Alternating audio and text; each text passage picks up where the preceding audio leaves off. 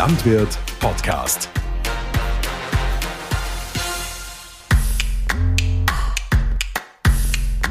Herzlich willkommen zum Podcast von Landwirt, die Fachzeitschrift für die bäuerliche Familie. Wir sind heute an der BLD Wieselburg direkt am Prüfstand. Vielleicht hört man es auch im Hintergrund, denn es wird bereits fleißig gearbeitet. Gemeinsam mit Landwirt-Technikredakteur Johannes Paar nehmen wir den Praxistest von sieben Mittelklasse-Traktoren genau unter die Lupe. Um tiefer zu verstehen, wie genau solche Tests ablaufen und was hinter einem Praxistest von Landwirt steckt, haben wir unseren Testpartner von der BLT Wieselburg, Thomas Fussel, zum Gespräch gebeten. Wir bedanken uns bei unseren Hörern und Hörerinnen, denn ohne eure Unterstützung könnten wir keine unabhängige, kritische und praktische Berichterstattung ermöglichen. Bevor es losgeht, möchte ich noch darauf hinweisen, dass in den ersten Sekunden Johannes Paar etwas verzerrt klingt, da die Hintergrundgeräusche sehr laut waren. Nach etwa 30 Sekunden normalisiert sich das und jetzt geht's auch schon los. Lieber Hannes, lieber Thomas, heute geht's um euch beziehungsweise die sieben Testkandidaten.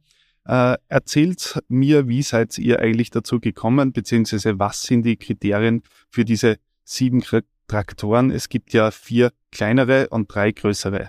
Ja, bevor wir zu den größeren und kleineren kommen, vielleicht ganz kurz zu den Kriterien.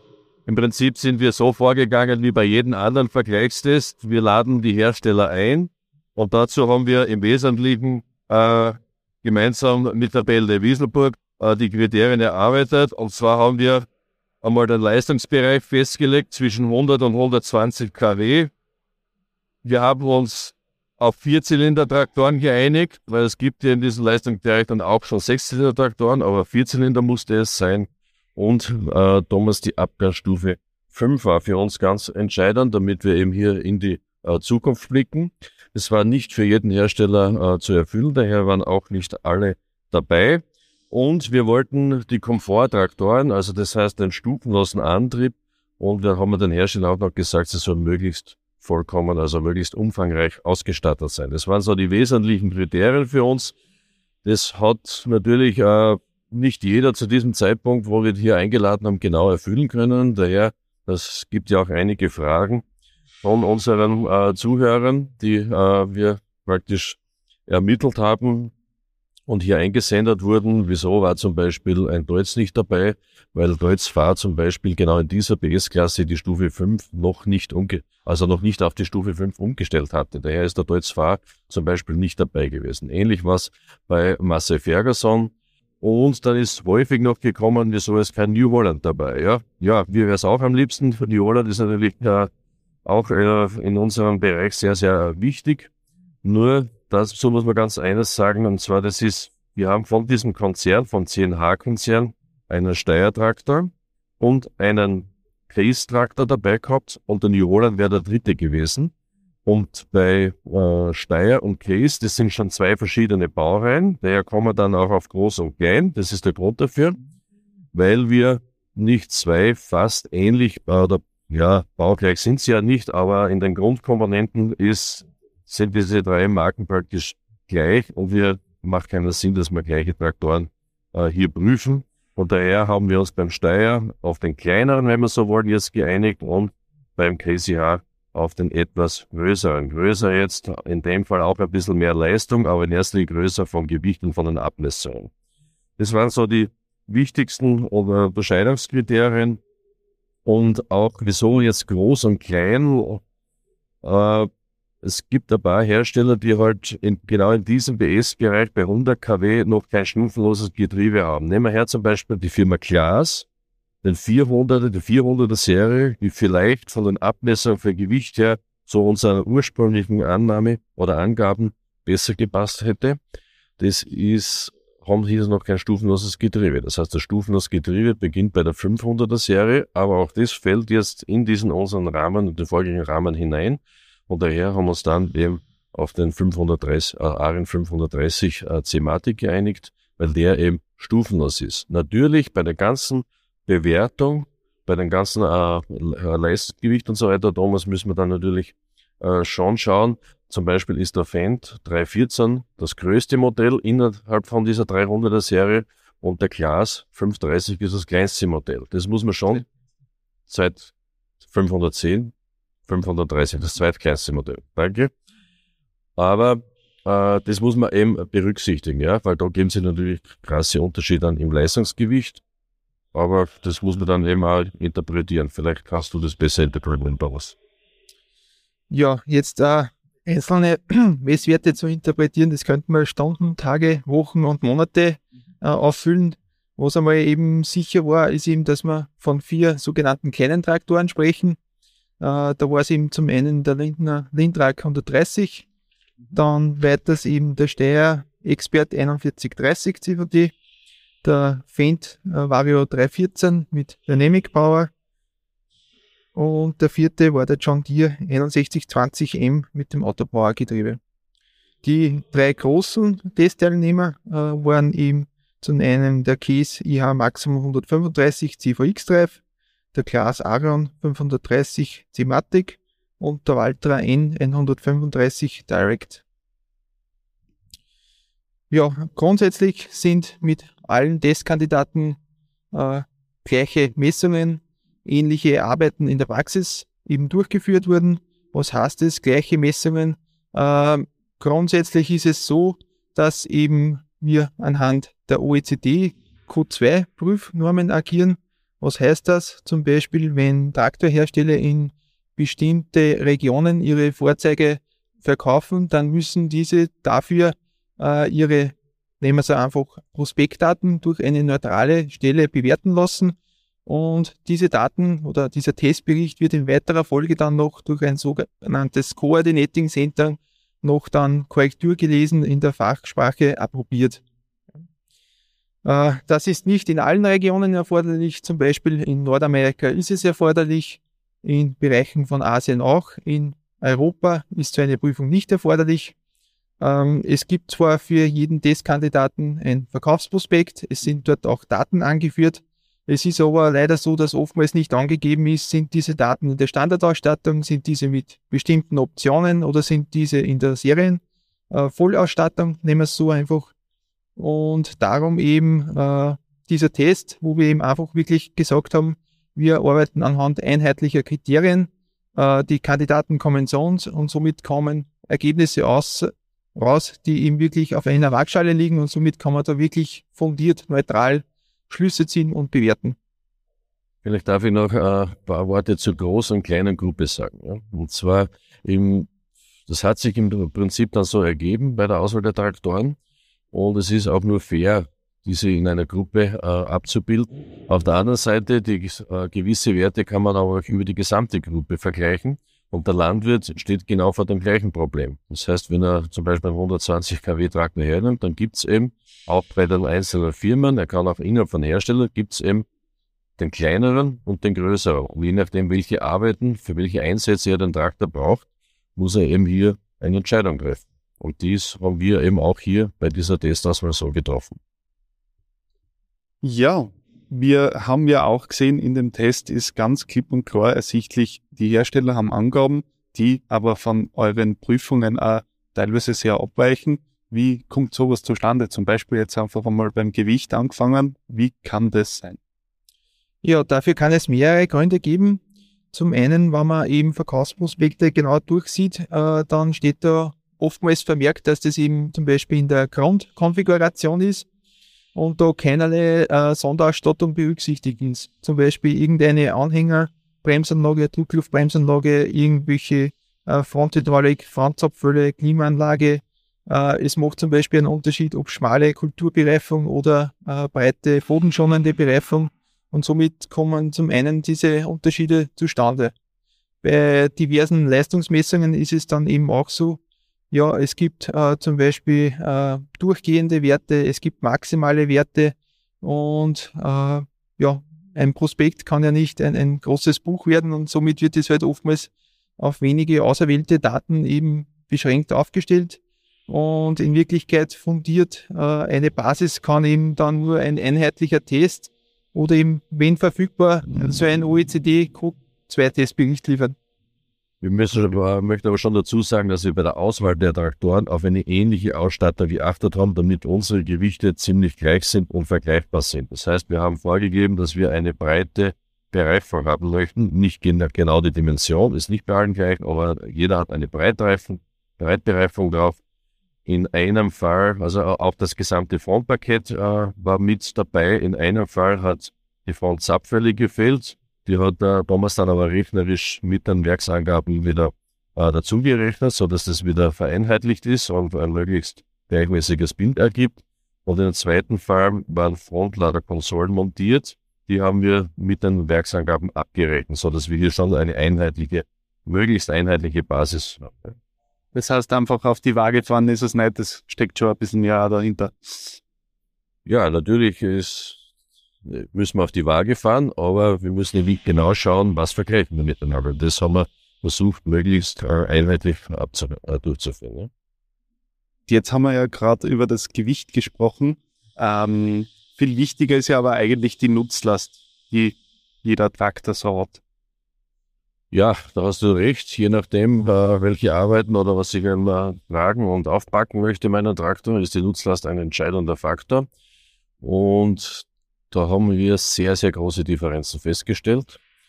Und es ist nicht gesagt, dass der größere Traktor die höhere Nutzlast hat. Das ist in uns, genau in unserem Fall eben auch nicht der Fall gewesen, sondern einer der kleinsten Traktoren hatte die, fast die doppelte Nutzlast von einem großen Traktor. Also da gibt es ganz genau hinzuschauen. Äh, die Nutzlast, wie ermittelst du die Nutzlast, Thomas? Ja, die Nutzlast lässt sich ganz einfach ermitteln. Das kann auch jeder selbst bei seinem eigenen Traktor ermitteln. Zum einen, man muss einmal das Eigengewicht seines Traktors wissen. Das heißt, man fährt immer auf Radtragwagen oder auf eine Brückenwaage.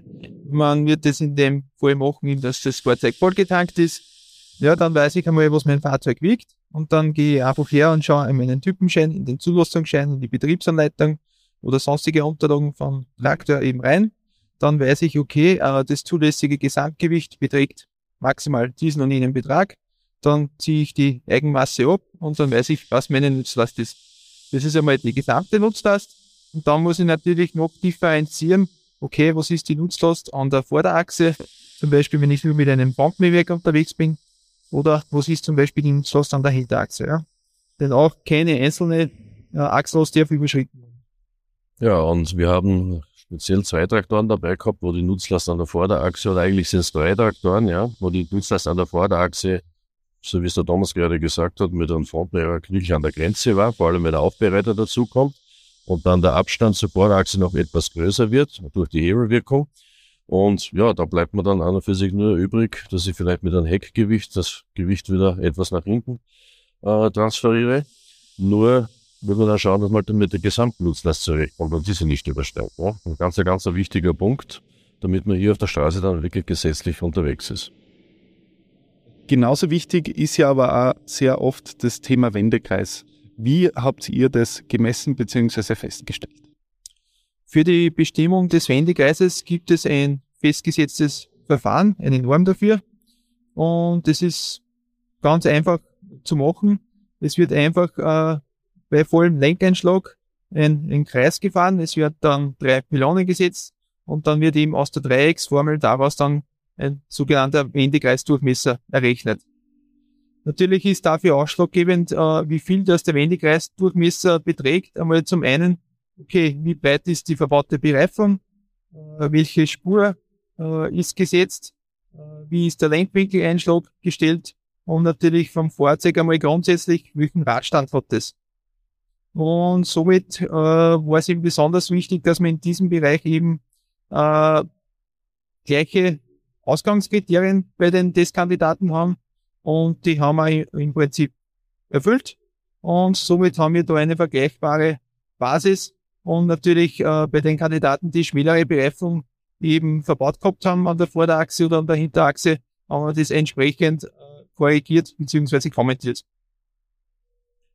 Vielleicht kann man ergänzen, äh, Thomas, wir messen den äh, Wendekreisdurchmesser mit Allrad und ohne Allrad. Also äh, wir haben hier mehrere Werte. Und ein Traktor war ja dabei mit Allradlenkung. Wir können ihn nennen, nachdem es eh nur einen gibt am Markt. Der Linktrak hat eine Allradlenkung. Ja, hier natürlich, wir haben mit äh, Allradlenkung, mit, nur mit Frontlenkung gemessen und jeweils mit und ohne Allrad.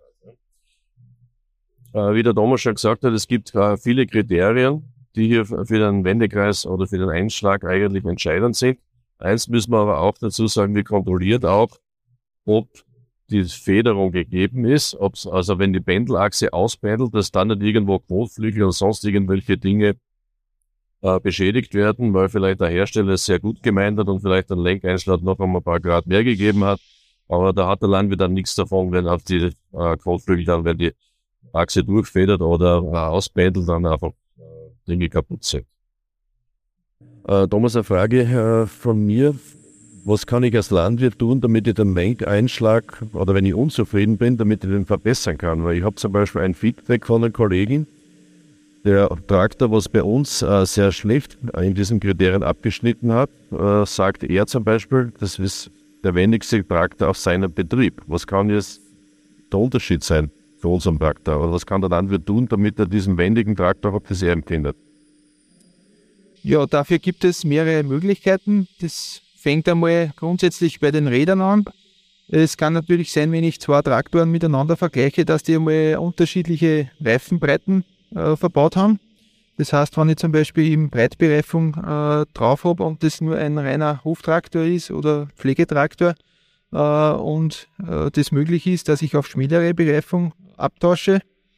Es kann aber auch sein, dass ich bei gleicher Bereifung von dem her die äh, Felgen umsetze und eine andere äh, Spur vergebe und somit eben zum Beispiel, äh, wenn die Spur an der Vorderachse schmäler wird, äh, der Wendekreisdurchmesser weniger wird. Aber man muss da auch beachten, von dem her, wenn man die Spur zu eng setzen würde vorn, dann kann ich ja keinen Lenkwinkeleinschlag mehr im schlimmsten Fall erreichen und dann kann ich nur mehr geradeaus fahren.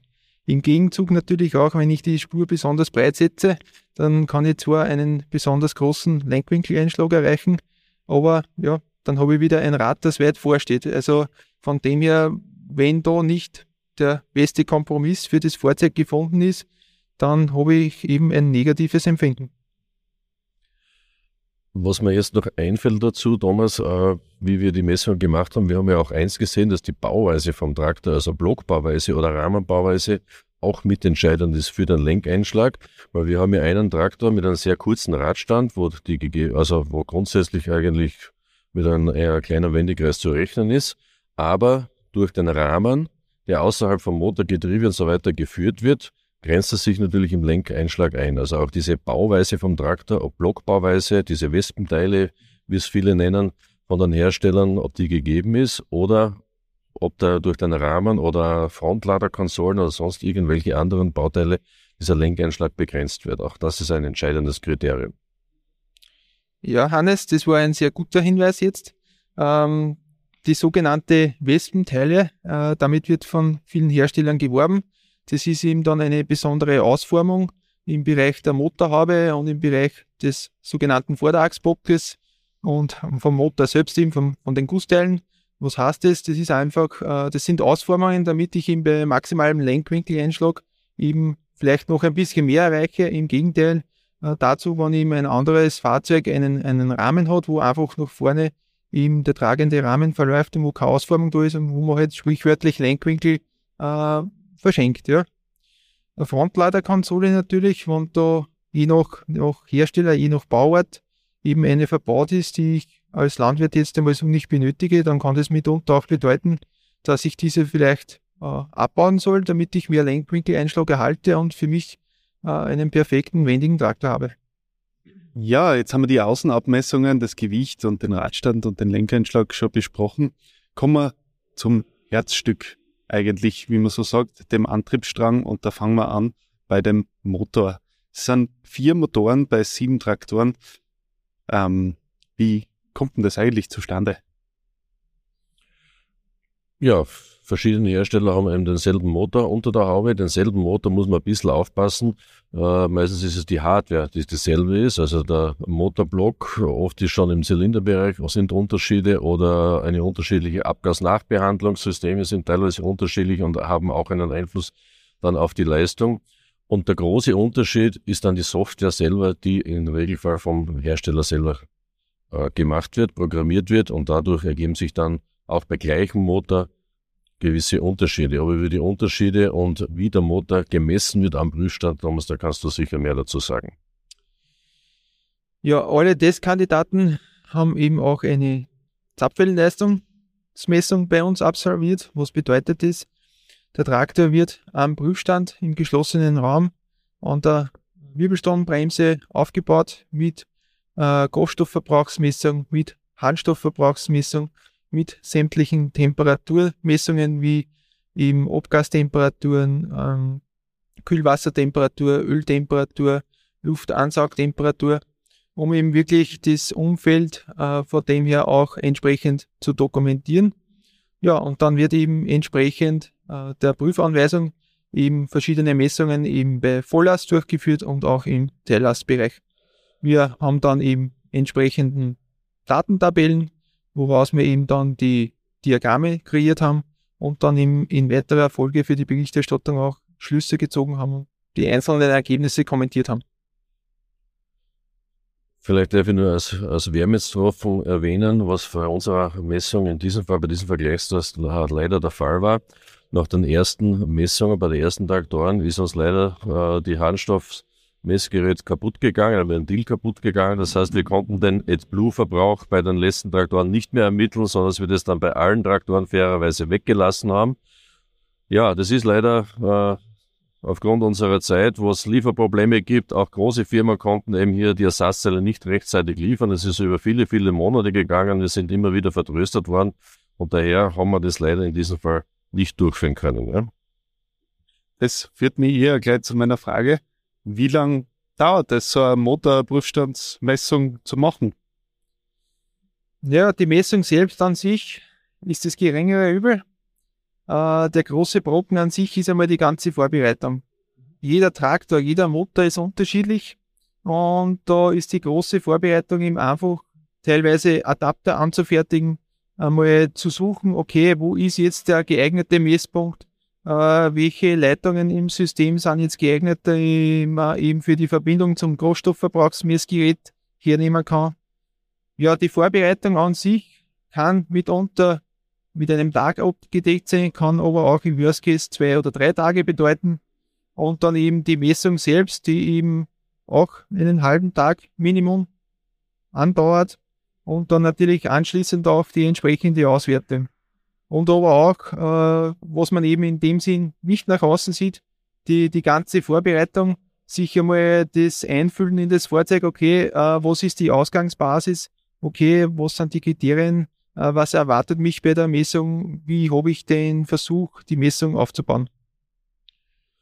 Thomas, vielleicht sagen wir auch noch dazu, dass ja die Werte, die wir veröffentlichen, mindestens dreimal gemessen sind. Das heißt, jeder Wert, den die BLD Wieselburg veröffentlicht und in den Prüfbericht hineinschreibt, der ist mindestens dreimal abgesichert. Und wenn der, diese drei Werte innerhalb einer gewissen Toleranz sind, es gibt ja immer Messtoleranzen, erst dann wird er als fix angenommen und veröffentlicht. Und daher kommt es darauf an, also wenn die Toleranzen größer sind, dann dauert es im länger, kann vier, fünf Messungen notwendig sein und sonst geht es ihm schneller. Ja?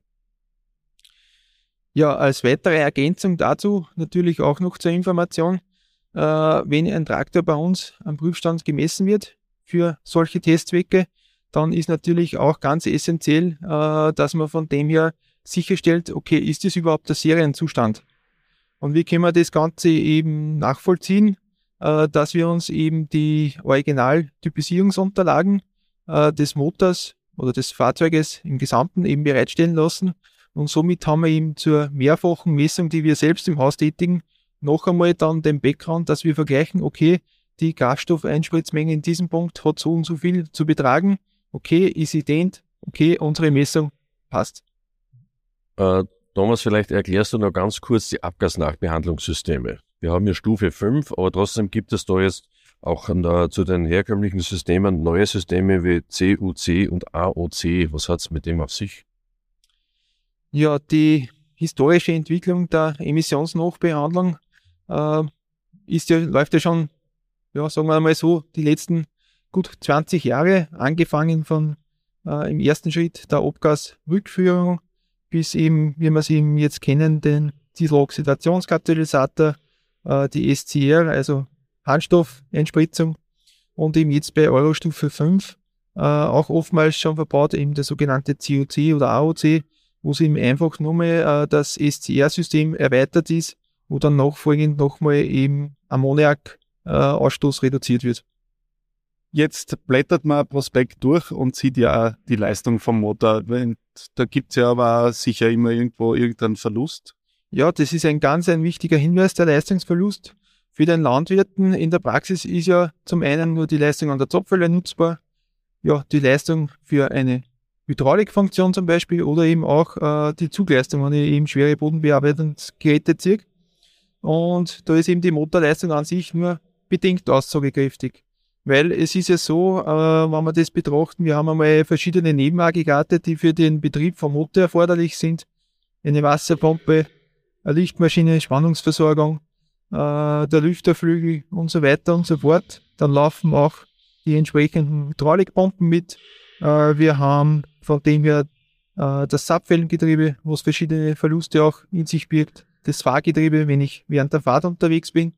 Ja, und wenn wir jetzt uh, so eine Zapfwellenleistungsmessung im Stillstand eben durchführen, dann bedeutet es mitunter natürlich Leistungsverluste von Motorleistung zu Zapfwelle im Bereich von jetzt einmal grob formuliert 10 bis 20 Prozent. Das ist ja allerhand. Ja, man muss vielleicht dazu sagen, wir messen an der Zapfwelle. Es gibt auch Prüfstände, die an den Rädern messen. Nur wir wollen bei der Zapfwellenleistung bleiben, weil es aus unserer Sicht die ehrlichste Angabe ist weil jeder weiß, was ein Reifen ausmacht. Wir brauchen nur an die Formel 1 denken, was es hier für Unterschiede von der Temperatur, vom Einfluss vom Reifen und vom Asphalt und also von der Bodenbeschaffenheit gibt und daher bleiben wir eben bei dieser Zapfenleistung. Und in Amerika wird ja diese Zapfenleistung auch im Prospekt angegeben. In Europa leider bis dato nicht. Das ist ein sehr wichtiger Punkt, der mir auch persönlich sehr am Herzen liegt. Äh, sehr oft lesen wir in Marketingunterlagen, egal aus welchem Bereich, alle Angaben ohne Gewähr.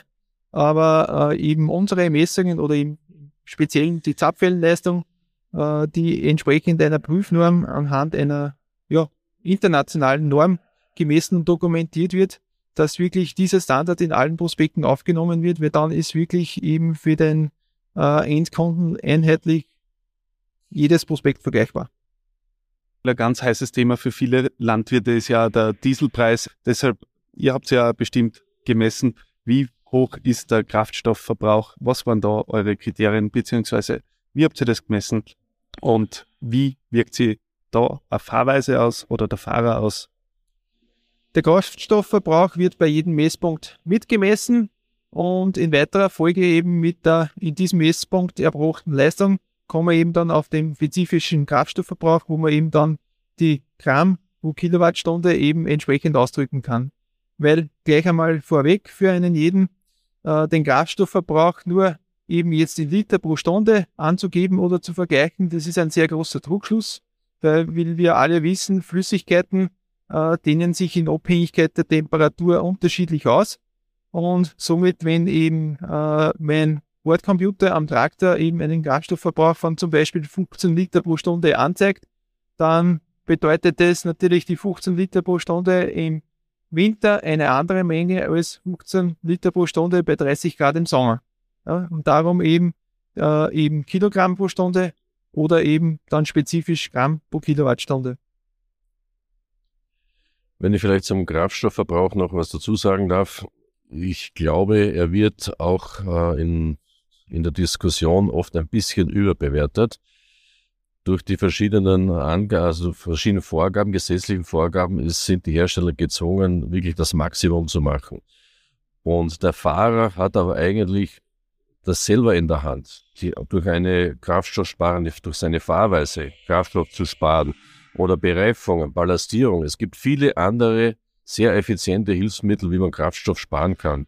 Wir haben da gerade mal eine Artikelserie äh, gehabt, wo wir Tipps zum Kraftstoffsparen geben. Das sollte man sich unbedingt anschauen und ich glaube, das ist mindestens so wichtig wie vom Hersteller, äh, was der Hersteller machen kann. Wenn wir schon vom Kraftstoffverbrauch eben auch sprechen, äh, dann lohnt es sich auch, wenn ich von meinem Traktor eben auch weiß, ja, äh, bei welcher Motordrehzahl hat der die maximale Leistung, in welchem Drehzahlbereich hat er überhaupt den geringsten Kraftstoffverbrauch. Weil wenn ich zum Beispiel eine leichte Tätigkeit durchführe, warum soll ich da zwingend mit Vollgas unterwegs sein, wenn ich auch mit einer reduzierten Motordrehzahl fahren kann, wo ich eben einen geringen Spritverbrauch habe? Also wie im Vorfeld erwähnt, es äh, hängt da der größte Teil wirklich vom Fahrer, vom Bediener ab. Also bei Zugarbeiten stimme ich dir zu, Thomas. Nur bei Zapfelarbeiten habe ich nicht immer diese Möglichkeit, oder? Ich muss, ich brauche eine gewisse Drehzahl am äh, Gerät und daher bin ich da in manchen Fällen schon ein bisschen eingeschränkt. Aber trotzdem hast du hier Bewertungsmaßstäbe, äh, wie man das vergleichen kann oder was man da Rücksicht nehmen sollte. Naja, es gibt ja da auch die Wahlmöglichkeit bei den einzelnen äh, Traktoren. Äh, habe ich nur eine Zweifachzapfwelle oder habe ich wie bei vielen Kandidaten eine Dreifachzapfwelle oder wie bei wenigen auch habe ich eine Vierfachzapfwelle. Das heißt, ich kann mir eben eine entsprechend passendere Zapfwellendrehzahl vorwählen, das Getriebe entsprechend adaptieren und dann kann ich eben nachfolgend eben entsprechend den äh, günstigsten Drehzahlbereich im Motor nutzen. Natürlich, wenn ich den Traktor mal da habe, äh, dann sollte das im Vorfeld bereits der Hersteller des Traktors gelöst haben. Was bedeutet das? Äh, einfach wie sich auch beim Test gezeigt hat, äh, es gibt Kandidaten, die haben das besser gelöst und andere haben das weniger gut gelöst. Was heißt das? Einfach äh, die Zapfwellendrehzahl des einzelnen, nehmen wir es einmal, Zapfwellenganges ganz einfach, entsprechend an die Motordrehzahl, an das äh, Motorkennfeld angepasst. Was heißt das zum Beispiel? Äh, maximale Leistung ist bei 1800 Motorumdrehungen. Ja, dann wäre es sinnvoll, wenn in diesem Bereich auch zum Beispiel bei der äh, Zapfwellennormdrehzahl 1000 äh, eben die 1000 bereitstehen. Auf der anderen Seite haben wir auch äh, sparende Zapfwellendrehzahlen wie die sogenannte 540 Eco-Drehzahl, das sind 50er Zapfwelle oder eben auch die 430er Zapfwelle, die eben gerne fürs Eingrasen verwendet wird.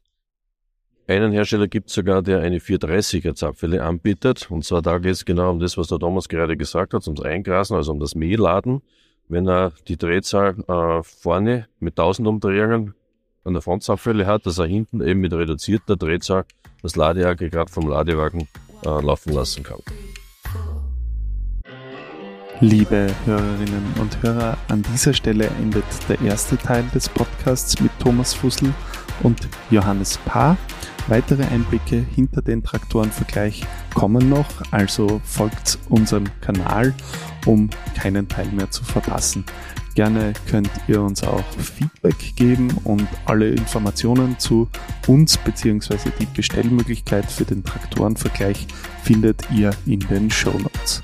Wir sagen Danke und bis bald.